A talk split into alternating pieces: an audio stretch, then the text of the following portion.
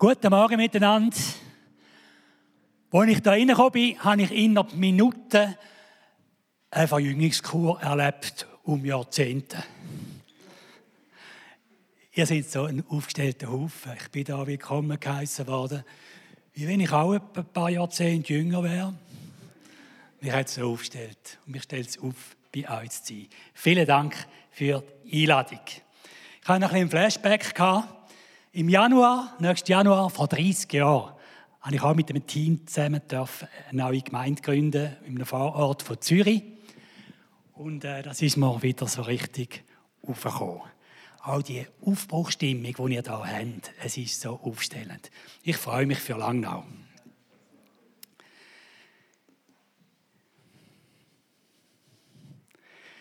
AVC heißt Aktion für verfolgte Christen und Notleidende. Ich bin ja schon vor einem Jahr da gewesen. Ich mache es ein bisschen kurz mit der Vorstellung. Ich zeige einen kurzen Imageclip, wo unsere Werte und unseren Auftrag vorstellt.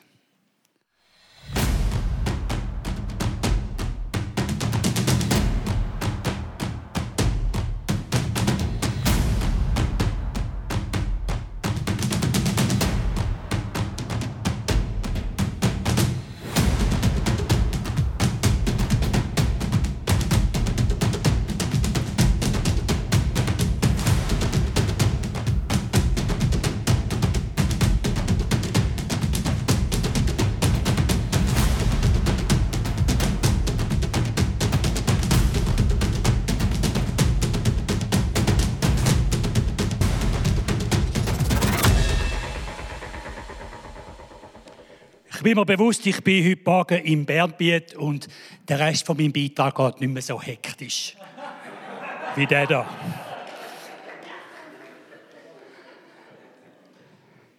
AVC ist etwa in 60 Ländern engagiert, baut Projekte auf, initiiert Projekte oder unterstützt Projekte.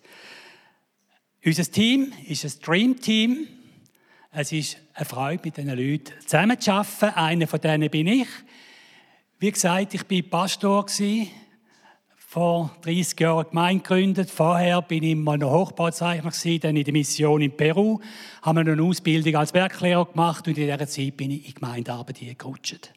Und dann vor 13 Jahren bin ich zu AVC gewechselt und was ich heute machen darf, ist Filmproduktionen. Ich bin viel unterwegs mit der Kamera und grafische Produkte, Magazine, der AVC-Report und so weiter. Und eben, was mich aufstellt, ist, Gemeinden zu besuchen und etwas von dem importieren daher, wenn ich im Ausland einfange.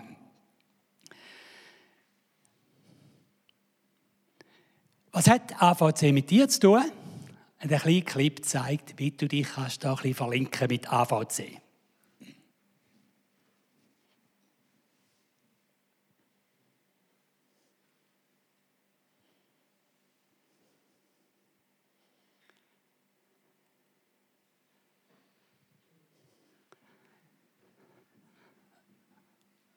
Es sollte ein Film ablaufen, aber ich kann es ja auch ein bisschen sagen. Äh, hinten liegt der AVC-Report auf und sogenannte Highlights, das ist ein Jahresbericht, aber ein spezieller Jahresbericht mit nicht so vielen Zahlen, aber umso mehr Rosinli auf dem Kuchen vom letzten Jahr. Nehmt das mit und was wir auch haben hinten, ist sieben Tage Beten für verfolgte Christen. An sieben Tagen ist äh, ein Input über eine Situation in einem bestimmten Land, zum Teil mit Film. Und ihr werdet angehalten, um für die Situation zu beten. Dann gibt es auch Gebet explosiv. Wenn ihr wollt, schicken wir euch gerne ein Mail zu, wo jede Woche kommt, wo mit den brennendsten Gebetsanliegen. Könnt ihr euch da beteiligen. Dann gehe ich weiter zu Sardinien.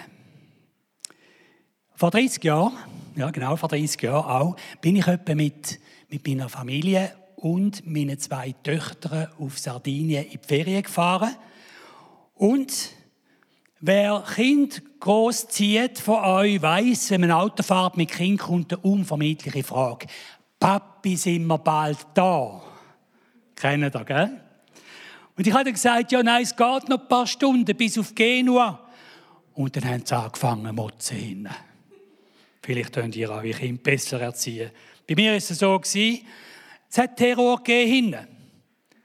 Ich reise gern an schöne Orte, aber möglichst auf direktem Weg. Darum ist mir das Predigtthema heute, ich muss gestehen, eigentlich höchst unsympathisch. Auf Umwegen zum Ziel. Gott hat sein Volk Israel auch auf eine Reise mitgenommen.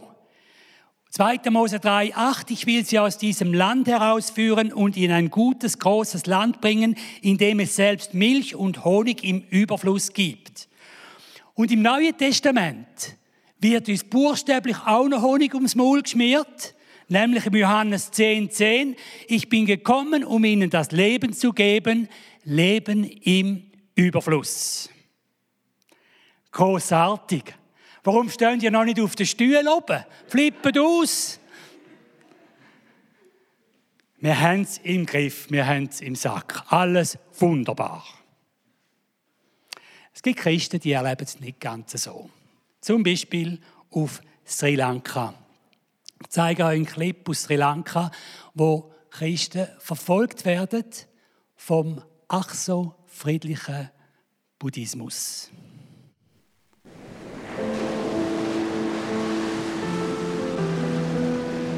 Sri Lanka, umgeben vom Meer.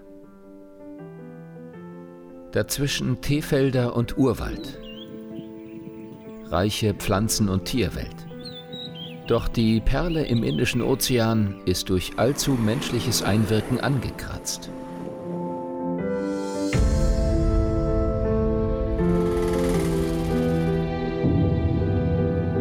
Sri Lanka ist ein Hotspot von vier Weltreligionen. Circa 70 Prozent der Bevölkerung, hauptsächlich Singalesen, sind Buddhisten. 15 Prozent, meist Tamilen, sind Hinduisten.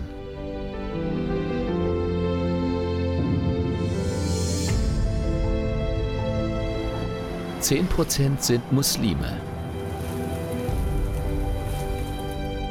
Und rund sieben Prozent katholische Christen. Erst vor ein paar Jahren haben die Singalesen den 30-jährigen Konflikt mit dem tamilischen Norden durch eine militärische Radikalkur beendet. Zerstörte Gebäude sind wieder aufgebaut, doch die Lücken in den betroffenen Familien bleiben.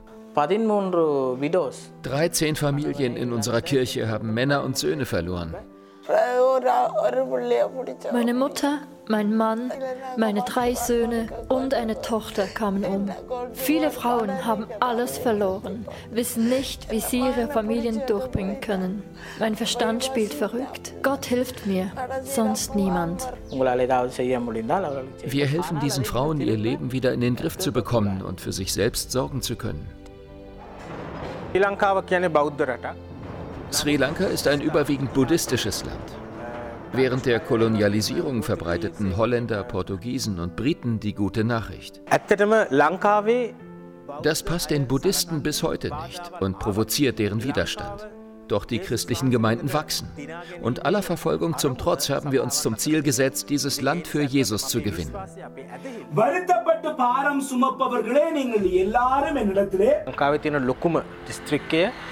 100 Prozent der Bewohner dieser Region waren Buddhisten. Im Jahr 2000 sind wir hierher gekommen, haben evangelisiert und bereits sieben Gemeinden gründen können. Wir haben begonnen, diese Kirche zu bauen. Aber buddhistische Mönche machen Terror, hetzen die Dorfbewohner gegen uns auf.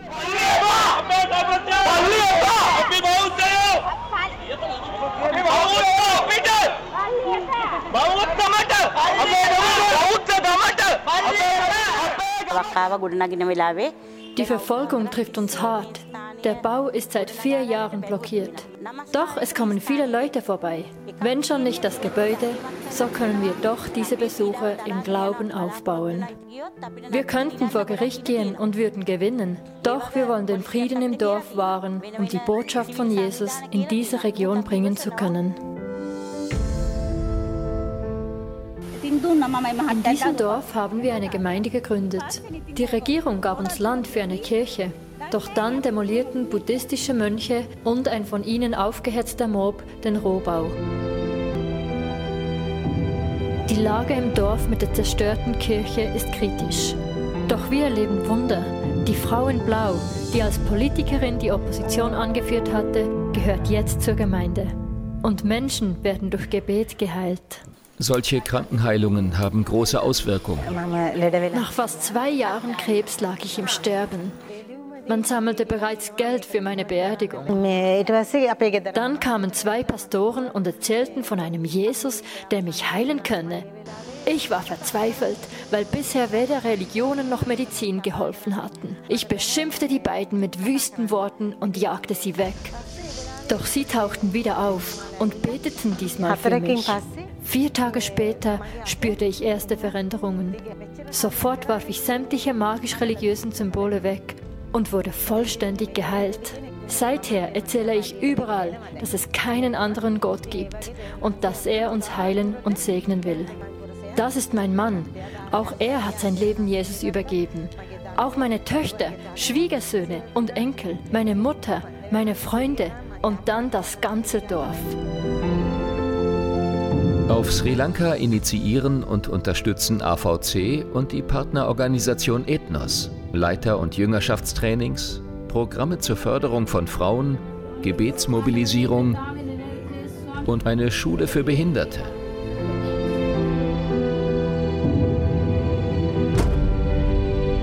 Und von Sri Lanka aus werden christliche Gastarbeiter auf den streng islamischen Malediven für ihren riskanten Missionsauftrag ausgerüstet.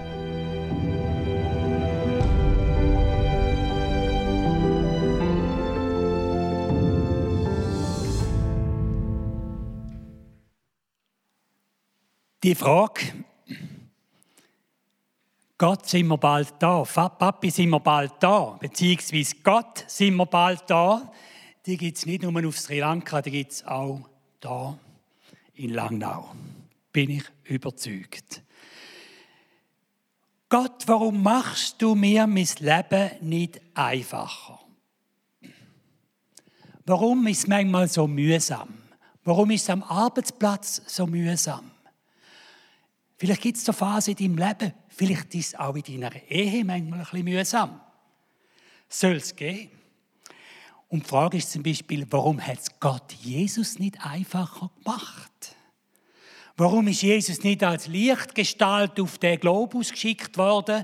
Der ganze Globus wäre hell erleuchtet worden und jedem wäre klar gewesen, hey, das ist Gott. Warum? Warum macht es Gott uns nicht einfacher. Ich persönlich, ich will im Lobpreis in viel höhere Sphären können schweben. Ohne dass dauernd wieder Gedanken hineinkommen, mich ablenken. Ich will ein paar klebrige Charaktermacken loswerden. Schau, meine Frau will das auch von mir. Warum es manchmal so mühsam und als Christ will ich im evangelistischen Sinn unwiderstehlich sein. Und damit bin ich eigentlich auf der Linie von Gott.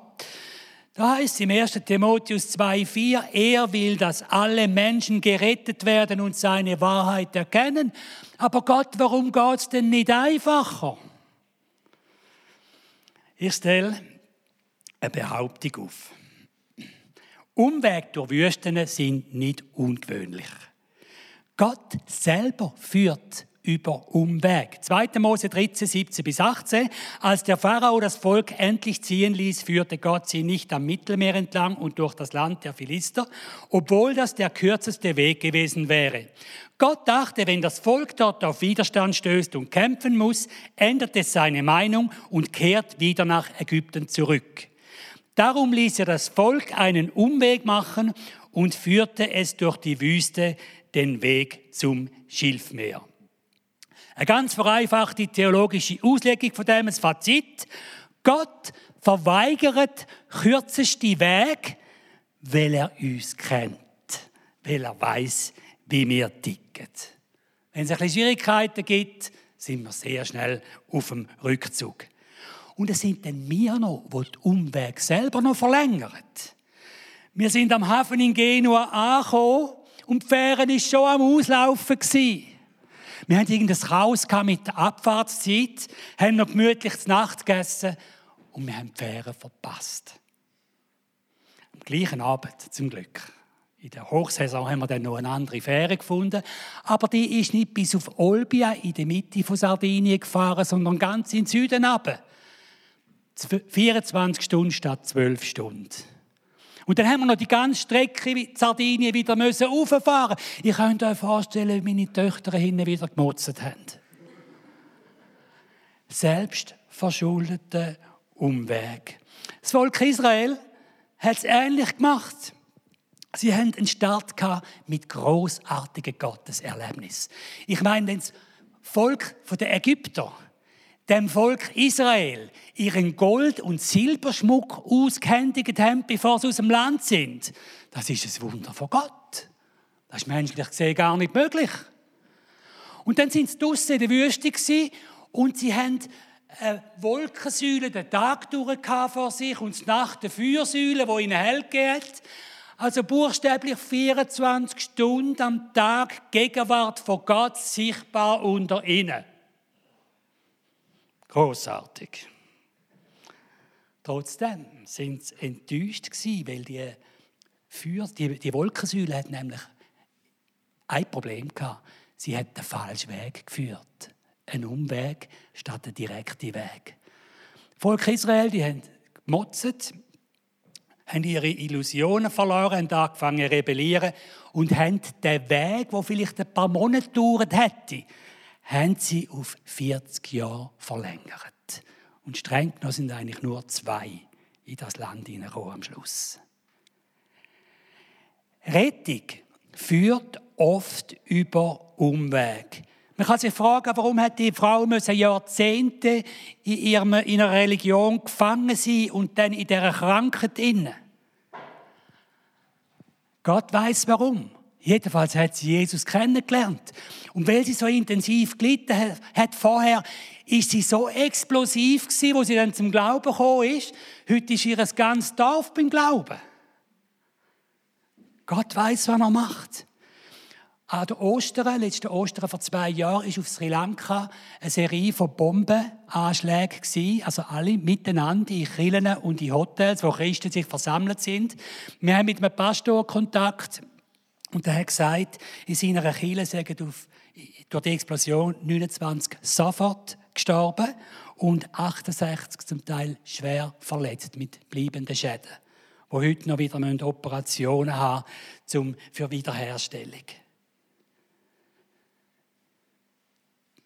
Vor ein paar Monaten haben sie eine neue Kirche eingeweiht. Die vorher hat 850 Sitzplätze gehabt und die jetzige hat 2500. Der Preis für die Gemeinde war gross. Aber Gott hat durch das auch können bewirken, dass viel fragend worden sind. Warum haben die nicht den Glauben verloren? Der Pastor hat gesagt, Gebäude mögen zerstört worden sein, aber nicht unseren Glauben. Und das hat überzeugend gewirkt nach außen. Ich zeige euch einen Clip, der vor zwei Jahren entstanden ist, im November, von Irak. Kurden sind ja auch, werden laufend auf Umweg geführt. Vertrieben, wo sie sind, sind als Flüchtlinge unterwegs. Und der Clip zeigt ein Flüchtlingscamp, wo iranische Kurden, die vor 25 Jahren aus dem Iran fliehen sind dort, leben in einer Trostlosigkeit, in einer Perspektivenlosigkeit. Aber dort ist Gott dran, ein Wunder zu machen. Auf dem Umweg von diesen Kurden.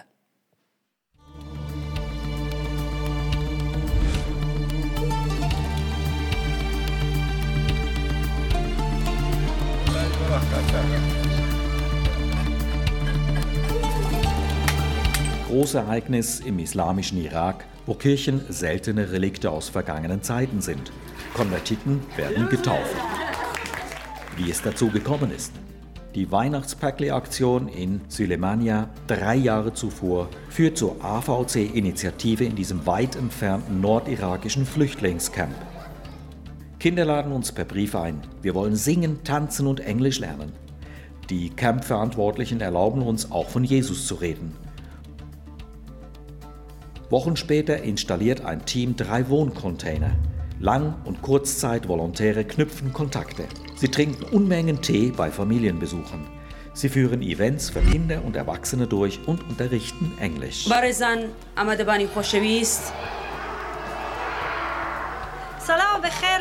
Ein Kinderspielplatz wird eingeweiht und zum Treffpunkt für Kinder und Erwachsene. Später wird eine Weberei gebaut und in Betrieb genommen. Und eine Containerklinik der Schweizer Armee in den Bergen.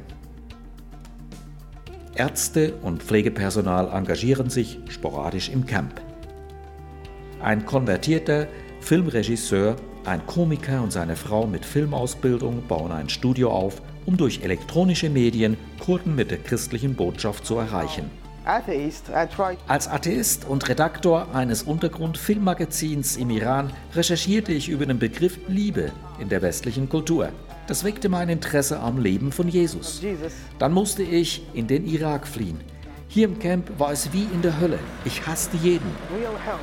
Heute liebe ich Jesus, weil er mich geheilt und verändert hat. Das ist Omid. Sein Rücken war total verkrümmt. Ich war total verzweifelt, konnte nicht mehr gehen. Man sagte mir, ich solle zu Jesus beten. Das tat ich. Danach machte ein Arzt eine Röntgenaufnahme und sagte, mit diesem Rücken ist alles in Ordnung. Mein Freund hatte gesagt, die Frauen hier seien Schweizerinnen und gefühlskalt. Dann traf ich Serena. Sie strahlte Wärme aus und gab mir eine Bibel. Ich las stundenlang darin. Dann hatte ich einen Traum. Ich sah Jesus und Leute, die auf ihn zeigten und sagten, er ist Gott. Und auch ich tat dies. An diesem Tag wurde ich, ein bösartiger Mann, um 180 Grad verändert. Wegen all diesen Morden, diesen Ungerechtigkeiten verlor ich alle Hoffnung, bis ich erlebte, wie die christlichen Mitarbeiter hier uns von ganzem Herzen dienen. Inzwischen sind Campbewohner Christen geworden und lassen sich taufen. Eine christliche Gemeinde entsteht.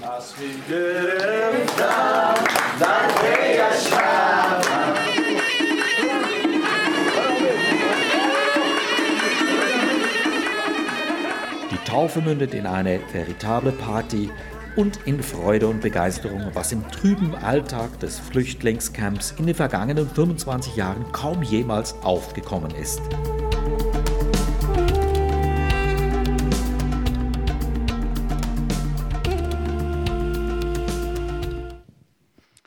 Ich stelle eine zweite kühne Behauptung auf. Meine Umwege sind notwendig für mich selber. Gott dachte, wenn das Volk dort auf Widerstand stößt und kämpfen muss, ändert es seine Meinung und kehrt wieder nach Ägypten zurück. Haben ihr auch schon Tagträume gehabt? So richtig geistliche Tagträume. Ihr seid in der Gemeinde da voll im Aufbruch. Und da ist so eine, eine Raketenstimmung, ist da spürbar. Ich habe das auch damals erlebt, und dann habe ich aber dann später auch erlebt, dass dann eben Leute von unserer Gemeinde sind, also Kongress gegangen vom, äh, vom äh, Toronto Blessing und Befreiungswellen und für Kinderarbeit haben sie gewaltige Kongresse gehabt. Die sind dann angesteckt zurückgekommen in die Gemeinde und haben gemeint, jetzt genau so und so muss es gehen. Und als Pastor bist du in der Situation, dass irgendwie der, der Wildhaufen da musst zusammenbringen und die Impulse, die kommen von diesen verschiedenen Leuten, zusammenbringen. Und das war eine riesige Herausforderung. Warum? Die Leute haben gemeint, jetzt haben wir Gott erlebt, jetzt geht Post ab. Aber was sie nicht realisiert haben, ist, dass Gott erleben noch nichts zu tun hat mit geistlicher Reife. Das sind zwei verschiedene Sachen. Auf jeden Fall träumen wir doch manchmal, eben, ich schwebe im Lobpreis völlig unverklemmt, ich bete und der Krank ist geheilt und zwar sofort. Und ich führe im Monatsrhythmus Menschen zum Glauben. Das sind so Träume, Wachträume, die wir manchmal so haben. Als ich die Predigt vorbereitet habe, hatte ich in der folgenden Nacht einen Nachttraum. Und zwar habe ich ein Passagierflugzeug gesehen starten, das ist langsam mit Höhe gegangen ganz langsam immer höher rauf. Plötzlich ist es steil aufgestiegen, hat einen Strömungsabriss gehabt, ist abgefallen und auf den Bauchranz liegen gekommen. Ich kann sagen, das war für mich echt ein Traum. Das hat so blöd ausgesehen. Der Bug ist auf der einen Seite abgegangen, der Heck auf der anderen Seite. Ich habe mir dann überlegt, Gott, bist du das, wo mir da irgendetwas sagen willst? Dann ist mir klar geworden, ja, was ich mir sagen will. Gott will, dass wir geistlich reifen und geistlicher Reifeprozess, der geht langsam. Und wenn wir meinen, jetzt haben wir Gott erlebt und jetzt können wir steil rauf, dann führt das zu Strömungsabriss und ich habe viel Fromme gesehen abstürzen. Denken wir dran, Reifen braucht Zeit. Gott will, dass wir unsere Persönlichkeit entfalten nach seinem Plan. Er hat vom Volk Israel wählen, dass sie nicht mehr das machen, was der Pharao gut findet, dass sie nicht mehr in ihrer Sklavenmentalität sind, dass sie nicht mehr fremdbestimmt sind, sondern dass sie sich zu dem können entfalten, wie Gott sie denkt hat. In dem gelobten Land, wo Milch und Honig fließt. Es geht darum, dass wir nicht mehr unter Fremdherrschaft leben, sondern eine innere Freiheit erleben.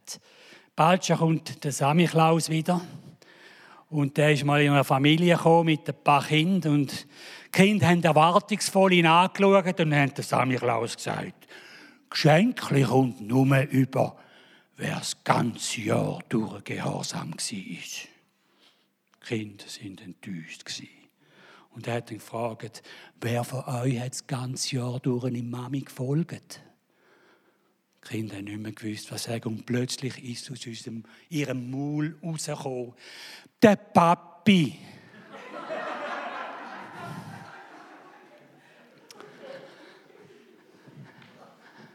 Schaut, so soll es nicht sein. Der Papi soll nicht fremdbestimmt sein. Und Hand aufs Herz, ihr seid so niedliche Ehepaare, die da sitzen. Äh, man gewöhnt sich mit der Zeit ein bisschen aneinander, aber man ist doch im Grunde noch völlig verschieden. Schon mal Mann und Frau, oder? Und dann noch verschiedene Typen. Und dann sind die auf einmal fürs Leben lang dann zusammen. Ich meine, das gibt doch Konflikt. Das ist doch auch normal. Darf doch auch sein. Aber die Gefahr ist eben, dass der eine plötzlich sich im anderen unterwirft dass nicht nur ein gesundes ein sich angleichen ist, aber jeder entwickelt seine Persönlichkeit weiter und bringt es zum Ganzen zusammen. Das wäre eigentlich denkt, plötzlich kreucht ein unten durch. Das gibt es noch häufig in Ehen. Und die Gefahr ist immer ein bisschen da. Wir haben dann so unsere Mittel, wie wir eben das erreichen können. Zum Beispiel kannst du sagen, wenn dein Mann dir irgendwie auf den Fuß trampelt ist, hast du mich verletzt. Das ist äh, im christlichen Jargon ist das noch üblich, das Wort. Für beleidigt sein sagt man, ich bin verletzt. Was machst du denn? Du tust dich in die Opferrolle nie, du machst deinen Mann zum Täter, du lehnst die Verantwortung für deine Reaktion ab. Hast du schließlich nichts dafür. Dein Mann hat dich verletzt. Es kann auch umgekehrt sein, oder? Also einfach zum Sagen. Fremdbestimmung. Wir sind so schnell fremdbestimmt. Oder auch in einer Kirche. Fremdbestimmt durch Traditionen. Da habe ich jetzt bei euch da nicht so Befürchtung. Fremdbestimmt durch deine Kindheit. Eben, ich bin verletzt. Oder wenn ich, mir ist oft habe ich das gesehen, dass Christen, die Jahrzehnte in der Kirche gehockt sind und es ist noch etwas ein bisschen quer gelaufen und dann haben sie auf verletzt gemacht. Also eine Reaktion von einem Fünfjährigen in der Trotzphase. Langjährige Fromme. Und es gibt solche, die haben dann grauhaft Mühe zu vergehen. Ich kenne solche aus meiner Zeit, wo ich gemeint habe, die haben irgendwie das Gefühl gehabt, sie müssen mir etwas vergehen. Die haben nach 20 Jahren haben sie es noch nicht geschafft. Das ist verrückt. Eigentlich nicht einmal ein Anlass gewesen, aber einfach ein anderes, unterschiedliches Dicken. Und ich hätte euch etwas ans Herz legen. Ich habe mich nicht abgesprochen da mit dem, mit dem äh, Joel so eine Gemeinde, und das hat ja, ist ja von Gott eigentlich vorgesehen, sind wir ein wilder Haufen von verschiedensten Typen, jung bis alt, Frauen, Männer, Choleriker, Phlegmatiker und wie all die Bezeichnungen noch heißen. Und Gott will, dass wir alle in einer Gemeinde auf einem Haufen sind. Ich meine, wir sind kein Hasenzüchterverein. Wo alles ums gleiche Thema geht. Das ist nur einfach. Ja, das Club auch, Kegelclub auch. Aber Gemeinde ist eine riesige Herausforderung. Und wenn in einer Gemeinde gibt es solche, die haben ein weites Herz und es gibt solche, die haben enge Sicht, ein ganz enges, enges Gottesbild. Und wenn man diesen Haufen du hast ja schon noch etwas vor dir, kann ich sagen. Das ist eine riesige Herausforderung. Und ich habe in meiner Zeit als Pastor gemerkt, ich glaube, es gibt kaum eine Herausforderung, den Job als Pastor sein. Und darum möchte ich auch Mut machen. Oh. Hast du gerade gehen Darum möchte ich auch Mut machen. Auch wenn der, der Joel in verschiedenen anders tickt als du. Hey, wenn Gott in dir wohnt, dann hast du Größe und Demut, um sich da einordnen. Und auch einen Kurs mitgehen, der nicht unbedingt genau jetzt dir entspricht, aber das braucht es. Einerseits sollst du dich können entfalten, wie du geschaffen bist, musst dich auch nicht irgendwie jetzt, ihr müsst nicht alles kleine Joels werden. Überhaupt nicht.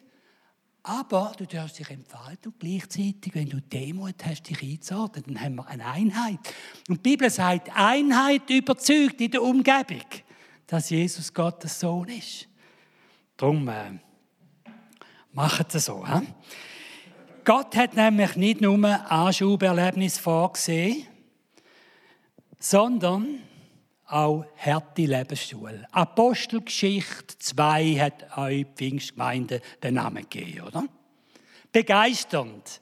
Die Hasenfüße dort im Oberstübli oben sind vom Geist Gottes gepackt worden auf die Straße. Im ersten Tag sind 3000 zum Glauben gekommen. Ist das nicht großartig? Aber haben ihr auch schon die Evangelien gelesen? Haben ihr auch schon gemerkt, wie die Jünger bei Jesus dran sind? Also ein Beispiel. Da sind sie am See Genezareth haben 5000 Mann und Frauen und noch Kinder dazu an, haben sie da den ganzen Tag sich mit denen umgeschlagen, gelehrt und gemacht und da. Zu Abend sagt ihnen Jesus, jetzt tun sie noch verköstigen. Die Jünger sind fast verzweifelt dann schon. Jesus hat das Wunder von der Vermehrung vom Brot und Fisch gemacht. Dann haben sie müssen verteilen. Ich meine, das sind ja Tausende von Leuten gewesen. Das hat Arbeit gegeben. Dann haben sie noch die Reste zusammengesammelt und als sie fertig sind, hat Jesus gesagt, so, okay, und jetzt rudert noch über ans andere Ufer. Sicher schon, schon spät in der Nacht gewesen. Und Jesus hat doch genau gewusst, es kommt ein Sturm. Er hat es übergeschickt. Dann haben sie da stundenlang gerudert und geschumpfen wahrscheinlich auch. Die haben die Fischersprache dafür geholt. Und dann ist Jesus ihnen noch begegnet, auf dem Wasser gelaufen. Und sie haben gemeint, sie ein Geist. Dann hat Jesus den, den Stress, dem Stress das eingesetzt, indem er den Sturm gestillt hat. Die sind an das Ufer angekommen und dort sind schon wieder die Leute angestanden. Hey, drei Jahre lang, so, hat es schon Zeiten von der Ruhe gegeben.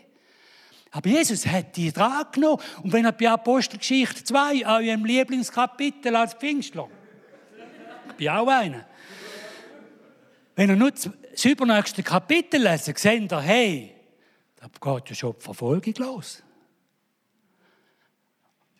Jesus hätte nie einen Wohlfühlclub gemeint gründen. Das war nie seine Absicht. Und Wüstenstrecken ohne Milch und Honig auf dem Weg ins gelobte Land sind völlig normal. Das war jetzt eine prophetische Rede an eurer Gemeinde. Ich stelle eine weitere Behauptung auf. Meine Umwege sind notwendig für andere.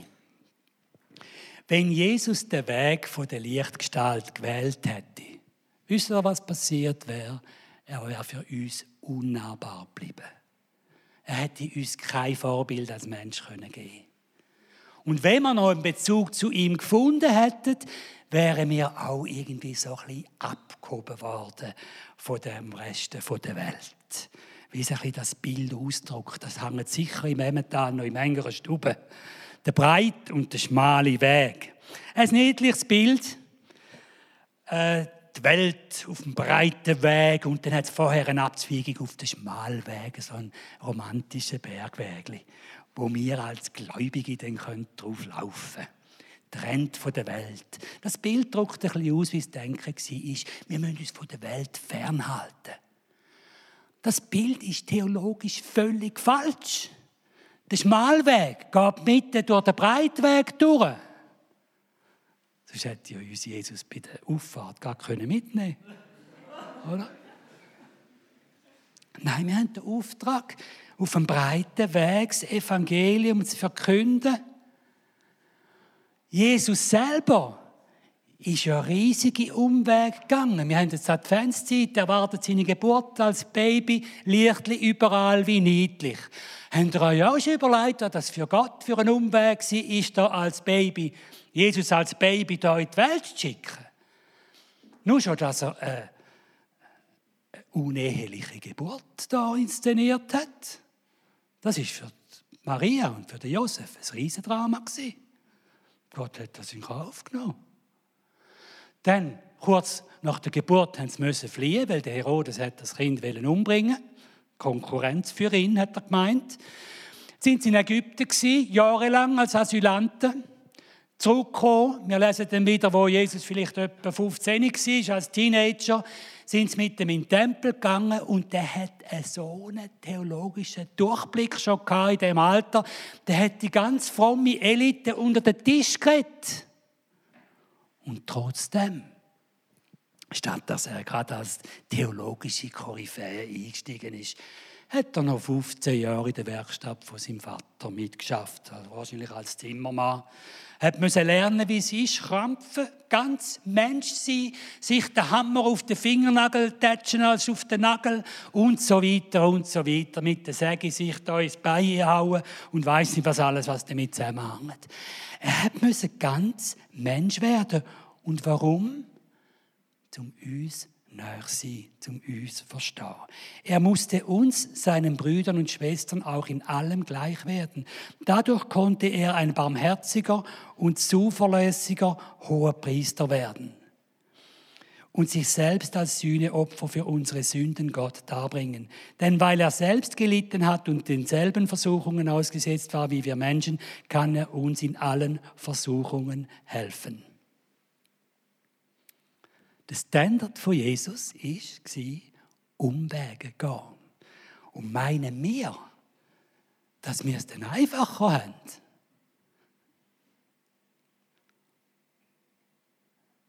Auf Sri Lanka im Irak, auf der ganzen Welt. Es ist überall das gleiche Bild. Christen gehen manchmal durch Schwierigkeiten durch. Das ist völlig normal. Und wenn ihr das nicht glaubt, gebe ich euch einen Tipp. Leset einmal den Jakobusbrief, das erste Kapitel. Da verknüpft der geistliche Reife ganz eng mit Schwierigkeiten, wo wir durchgehen. Vor letzter Weihnacht ist der Pastor von Bhutan, unserem Partner, ist verhaftet worden. Die haben Weihnacht gefeiert. Die Polizei ist reingestürmt mit dem Vorwand, Corona-Maßnahmen kontrollieren. Und dann dummerweise haben die alle schön die Maßnahmen eingehalten. Und dann haben sie bemängelt, dass Lichter am Baum brennen. Haben den Pastor gefangen genommen, in die Kiste geschossen. Die haben nicht gewusst, was mit dem ist. Er hat auch nicht gewusst, ob er da jetzt ein paar Tage bleibt, ein paar Wochen, ein paar Monate, ein paar Jahre. Keine Ahnung. Alles ist, die Bürokratie war lahmgelegt. Man konnte nichts unternehmen für den Pastor. Und dann, plötzlich, ist er entlassen worden. Im Vorfeld, in der Zelle, hat er noch sechs andere Typen drin. Und er hat es nicht verklemmen, Pastor zu sein. Er hat ihnen von Jesus erzählt, sind alle zum Glauben gekommen in dieser Zeit. Und dann sind, sind sie mit ihm noch die anderen auch entlassen worden, außer einem. Und der hat ihm gesagt, geh doch zu meinen Eltern, erzähl denen auch von dem Jesus. Er ist nachher gegangen, hat ihnen erzählt, sind auch noch zum Glauben gekommen. Auf Umweg zum Ziel. Unsere Umwege sind notwendig für andere. Darum lässt Gott die Krise von uns Christen zu.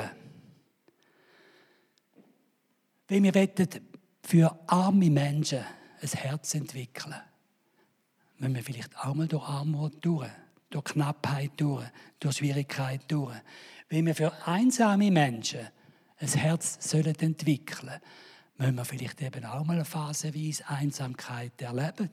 Ihr habt da so ein evangelistisches, sind ja da auf Volldampf Aber ich kann euch sagen, wenn Gott will Evangelisten ausbilden, kommen da nicht einfach ein paar Bibelsprüche im Kopf über, sondern dann führt er euch auch durch Schwierigkeiten durch. Und warum?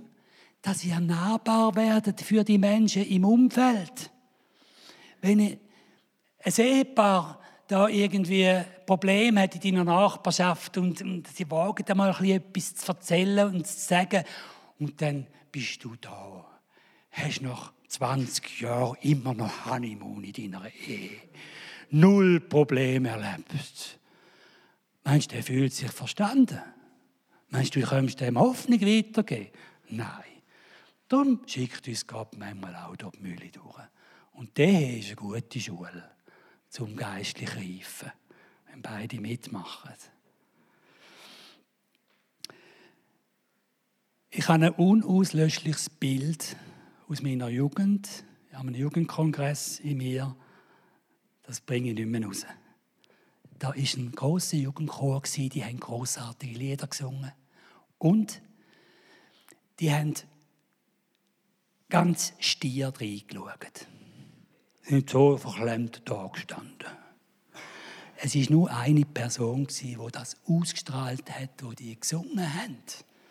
Und das war eine Frau in der Mitte vom Chor im Rollstuhl. Das hat sich eingeprägt. Das bringe ich nicht mehr raus. Gott sieht eben manchmal Zusammenhänge, die wir nicht sehen. Ich auf dem Rhein habe ich einen Weidling, ein Boot da. Militär hat auch so eine. Und ich habe seit äh, etwa zehn Jahren einen Motor dran. Der war neu revidiert, jetzt der Frühling. Und dann wollte ich den Motor anlassen. Und er ist nicht angekommen. Gezogen und gemacht und da mir fast den Arm ausgerissen. Und äh, ich muss gestehen, ich bin ein bisschen unwillig geworden. Und habe fast ein bisschen ausgerufen zwischendurch. Und habe wieder gezogen und es ist wieder nicht gegangen. Meine Frau ist vorne innen gesessen. Da hat mir nachher gesagt, sie hat gedacht, wie lange geht es, bis er in den Sinn kommt, dass er mal beten könnte. Jedenfalls haben wir es dann gemacht. Zweimal gezogen, der Motor ist gelaufen. Dann sind wir den Rhein abgetrieben, treiben lassen. Und weiter unten an der gefährlichsten Stelle, wo es so Pfosten hat im Rhein, wo wahnsinnig reisst, wo der Rhein reisst, sind da so Girlis, mit einem Kanu da etwa zwei, drei Kanus mit Girls drin, die keine Ahnung haben vom Kanufahren. Und äh, die sind da an diesen Pfosten vorbei. Das eine ist knapp vorbeigekommen, das andere hat die Pfosten gerammt in der Mitte, hat es gekehrt. Die Girls sind völlig verzweifelt, haben sich dort festgeklammert. Und wir sind genau in dem Moment auf dieser Höhe von diesen Motor an, raus. Und dann haben wir denen geholfen, an diesen unteren Pfosten, die noch gekommen sind, vorbeizukommen und sie ans Ufer zu ziehen. Meine Frau hat dann gesagt, du hättest dir überlegt, was passiert wäre, wenn der Motor sofort angelaufen wäre. Wir wären nicht dort gewesen, wo sie uns gebraucht hat. Gott sieht manchmal weiter als wir. Ich zeige euch nochmal aus dem Nahen Osten einen Clip der ist der Sommer entstanden in Syrien. Wir sind in Syrien und ich muss gestehen, das war jetzt äh, ein Trip, wo es, wo es mir nicht mehr ganz so wohl war. IS ist immer noch aktiv in Syrien und äh, sind wir da unterwegs gewesen. Aber was wir dort erlebt haben und was ich euch zeige, ist eine Gemeinde, die jetzt seit ein paar Jahren dort aktiv ist, anerkannt vom Bürgermeister von der Stadt Kobane, wo ja zu 80 Prozent zerstört worden ist. Eine Gemeindegründung in einer großen Region, die erste nach 1400 Jahren. Das ist ein Wunder. Der Preis ist sehr hoch. Aber die Kurden, die haben so ein offenes Herz für das Evangelium. Schon, als wir über Grenzen gekommen sind, eine Beamtin, die unsere Pässe kontrolliert hat, die hat angefangen, uns zu erzählen, was sie erlebt hat. Sie hat schon ein paar Mal von Jesus geträumt. Sie ist Muslima. Hat jetzt angefangen, äh, da so Social Media Beiträge zu machen. Super Beiträge von Hoffnung. Sie selber ist äh, geheiratet gewesen, hat fünf Kinder verloren während der Schwangerschaft, weil sie von ihrem Mann geschlagen worden ist. Das sechste Kind hat einen Herzfehler. Und die Frau hat Hoffnung ausgestrahlt. Das war berührend. Dann sind wir ins Land hinein, wir sind mit einer hohen Beamtin zusammengesessen von, von der kurdischen Regierung dort. Mein Kollege Sascha hat angefangen, ein von Jesus zu erzählen und die Frau hat die Predigt gerade weitergeführt. Und das erleben viele jetzt dort, dass sie zum Glauben kommen. Und der Clip ist jetzt also brandaktuell, den zeige ich zum ersten Mal jetzt hier in einer Gemeinde. Wir sind in Syrien unterwegs. Aus Sicherheitsgründen in Begleitung eines Panzerfahrzeugs und auf Umwegen. Vorbei an zerbombten Städten wie Raqqa. Unser Ziel, Kobane an der syrisch-türkischen Grenze.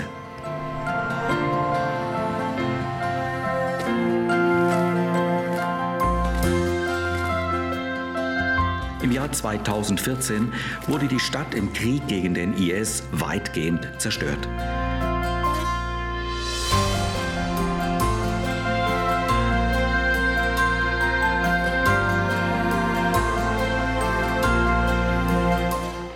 Heute im Wiederaufbau begriffen. Viele Menschen in dieser Region haben wir unterstützt, unter anderem medizinisch. Uns interessiert, was aus den Einzelnen geworden ist. Diese beiden Jungs sind durch eine als Spielzeug getarnte Bombe schwer verletzt worden und haben durch AVC Hilfe erfahren. You are still the God of miracles. Dieses Kind mit starken Brandnarben steht für das Schicksal von vielen anderen, die wegen der Bombenangriffe für den Rest ihres Lebens gezeichnet sind.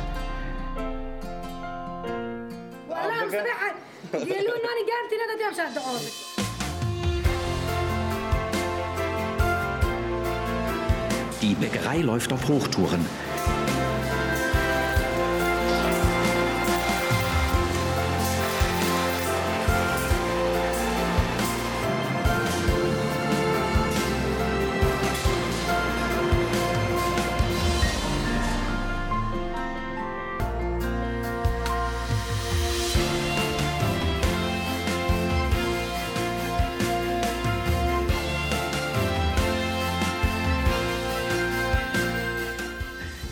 Produzieren aktuell täglich 31.000 Brote und versorgen Hunderte von Familien mit Brot in Kobane und Umgebung.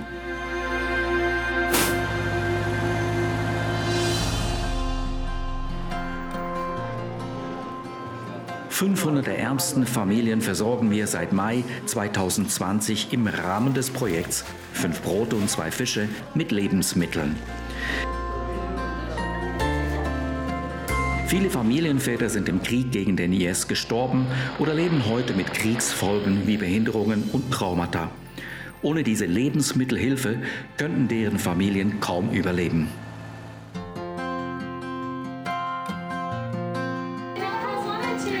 Der Hospitainer ist heute stationär in Kobane als stark frequentiertes Ambulatorium.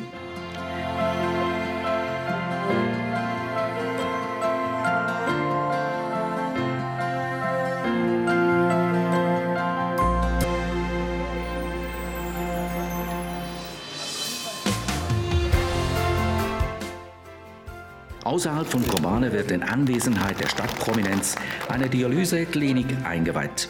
Sie wurde von einer holländischen Firma gespendet. Ich bin sehr glücklich, dass wir das Dialysecenter von Kobane einweihen können. Nicht nur die körperlichen Bedürfnisse werden gestellt. Jesus Christus berührt auch eure Herzen und Seelen.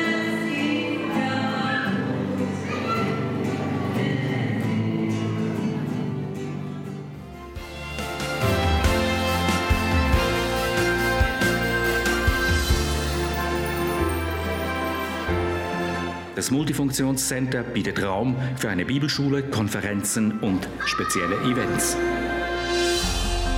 Viele Einwohner des Landes betätigen sich in der Schafzucht. Wir planen Milchverarbeitungszentren, um Einheimischen zu einem Einkommen zu verhelfen. AVC hat im Zentrum von Kobane ein Grundstück zum Bau einer Kirche erhalten. Mit der Auflage, den Turm so hoch hinaufragen zu lassen, dass er bis weit über die Grenze ins Nachbarland hinein zu sehen ist.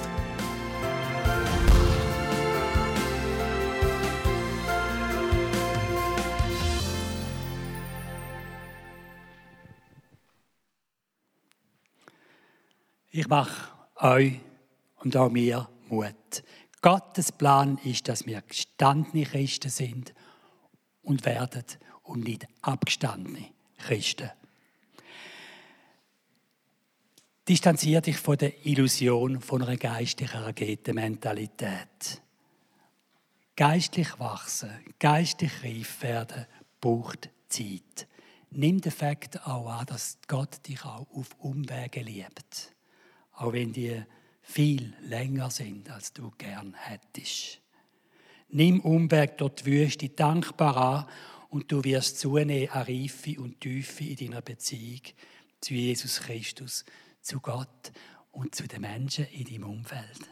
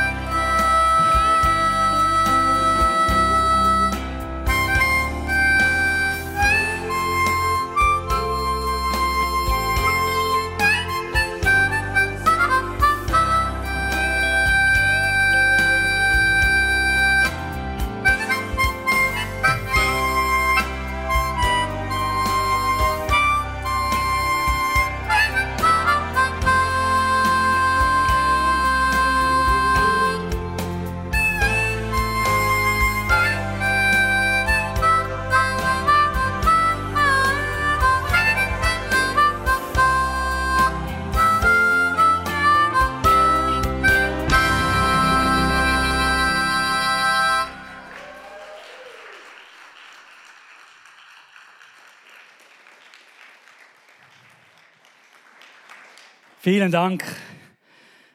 Meine Frau sagt zwar, die Lieder, die ich hier spiele, sind nicht mehr ganz zeitgemäß.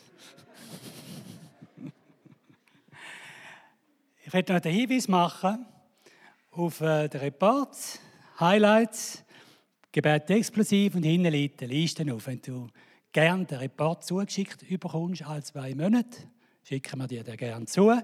Füll deinen Namen ein Mailadresse, wenn du ihnen dazu tust, stehen wir dir auch, wenn du willst, angekreuzelt hast, Gebet explodiv schicken. Das alles liegt hinten auf. Und dann danke ich euch für euer Mitgehen mit AVC und ich lade das äh, syrische Frau auf eine ganz spezielle Art zum Ausdruck bringen. Den Dank.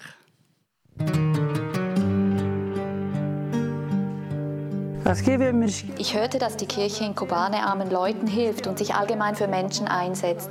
Deshalb schenke ich euch dieses Huhn zusammen mit drei Eiern.